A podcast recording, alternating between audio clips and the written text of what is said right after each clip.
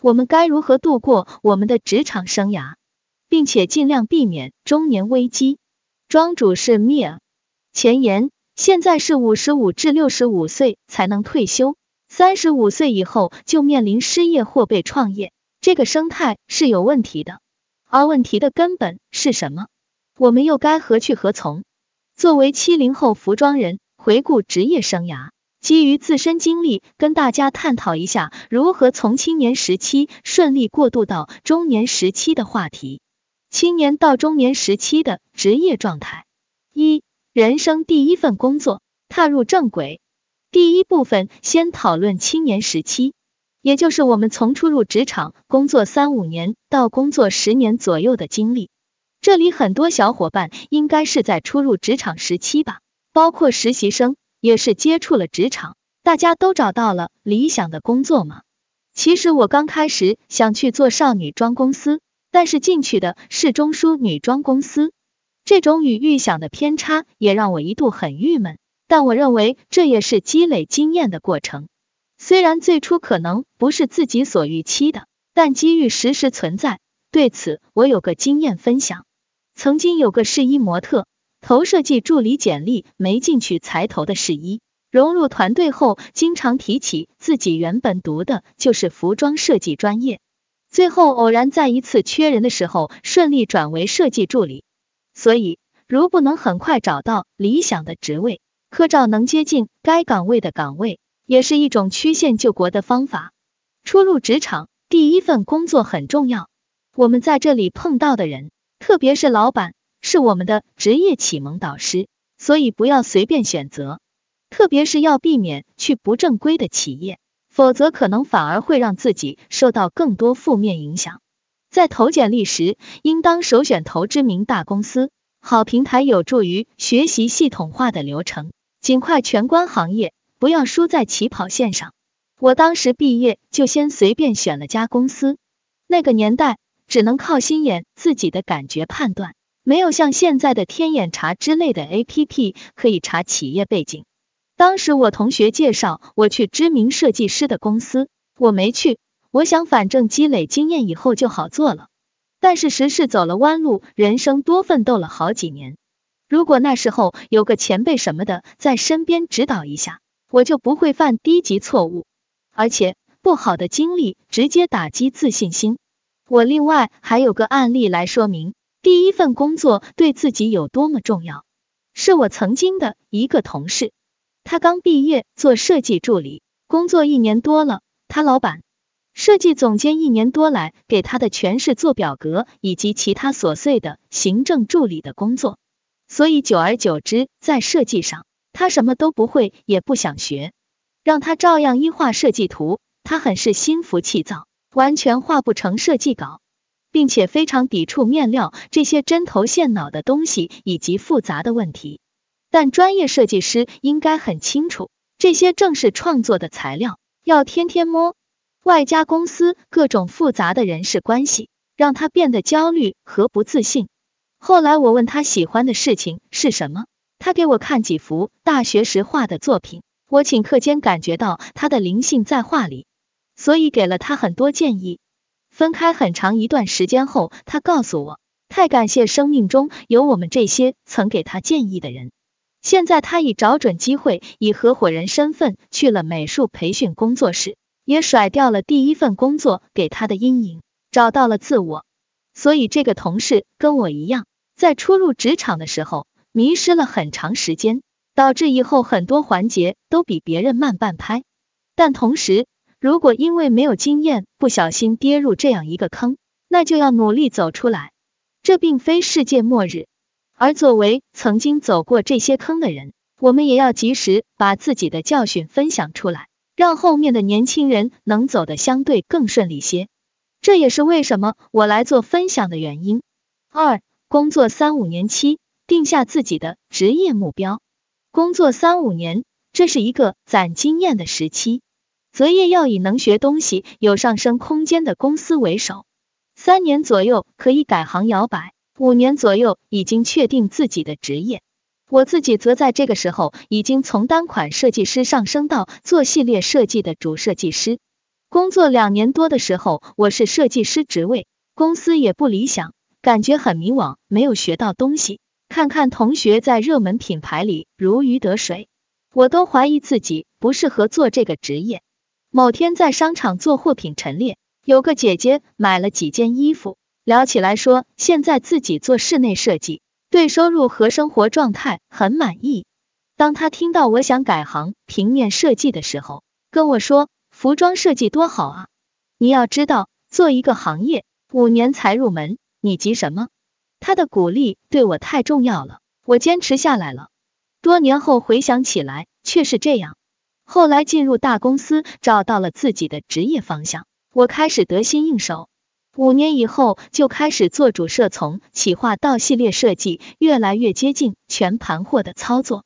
所以有时候别人一句启发，能打开你的心结。也因此，保持一定的良性的社交活动还是非常有益的。三。工作十年期，定下自己的职业目标。你有十年左右工作经验的时候，可能很多人会来找你。根据个人能力资历的不同而有所不同。十年这个阶段，我在大的公司能做设计经理，小的公司能做设计总监。总之，十年以后择业主要是部门长的角色。总监要做好设计部的基础开发工作，人员管理要跟各部门沟通，处理各种突发事件等。而设计这个部门，不管职位名称是什么，最核心的工作就是产品开发。销售数据是你在这个公司被定义为好坏设计师的唯一标签。设计部跟生产部和销售部摩擦较多，经常不是开会就是开撕，所以耗费很大精力。往往设计部门的工作，我都在加班的时候完成。长此以往，体力上的挑战也是越来越大。漫长的职业生涯中，就是要不断的学习，积累经验，提高专业，来获得晋升。我曾经在三十五岁的时候，想是不是停下来去国外进修，因为当下已经感觉很辛苦，危机感很重，但是又觉得年纪太大，不适合去了。而且语言什么的都是我的弱项，所以充电这事也就暂且搁置了。但回头来看，也许出去充电下，现在又是不同的状态了。四人到中年，何为中年？广义的说法，四十岁至五十五岁作为中年阶段。三十五岁后，我接到的猎头电话就变少了，四十岁就更寥寥无几了，基本都是朋友介绍的工作机会。求职就业经常会有断档的时候，收入也开始变得不稳定。有合适工作机会就去，没合适的就接设计做做。所以我觉得，这是我在初入职场那两年迷惘后遇到的最大的瓶颈。了解下来，同龄人面对和我同样瓶颈的不在少数。有的人是因为生孩子带孩子后回不到本行业，直接转行去做艺术培训。但做到现在收支还达不到平衡，又遭遇疫情冲击，只能咬牙坚持。所以也希望借这个机会与大家讨论这个进退两难的问题。如果你有什么好的经验分享，也欢迎在评论区互动。中年为何被失业？一、社会问题导致中年失业的社会问题有哪些？新兴行业变化趋势快。旧的产业同时要被淘汰或者转型，中年人往往会失业在转型的路上。社会保障机制不完善，延长退休年龄对于中年人来说就是雪上加霜。全球经济衰退也算一大原因吧。二、企业问题，大多数企业对于年龄偏大的员工很不友好，是因为中年人上有老下有小，家庭事情不少，对新事物接受能力差。并且随着工龄长、薪资高，企业认为你的价值不值这个价格了。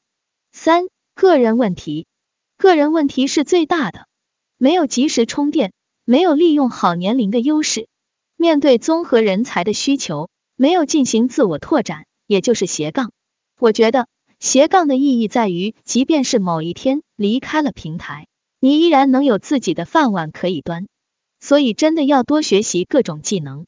从相关技能开始，包括自己喜欢的方面，有时候只是一种爱好，最后却成了吃饭的技能。好奇心就是一种活力。四、如何尽量避免中年被失业？以下部分由冷云补充。尽早为自己做职业规划，谨慎选择自己的每一个职业机会。理解这一点，对于二十加的人特别重要。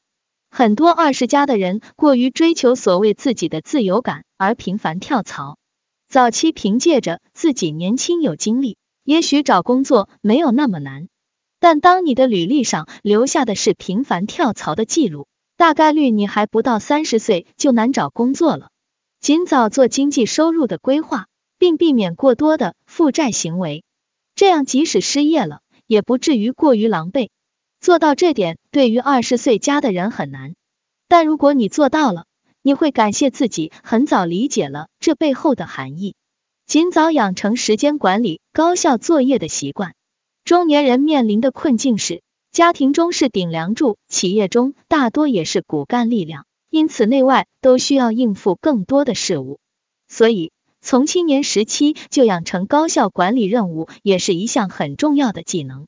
保持运动及健康生活方式的习惯。中年人之所以被很多企业嫌弃，一方面也确实因为体力不如从前。但如果你能尽早养成运动的习惯，其实中老年的体力应付一般的工作绰绰有余。现在相当一部分的体力原因是缺乏运动、缺乏良好的生活习惯而导致的。保持不断学习的状态。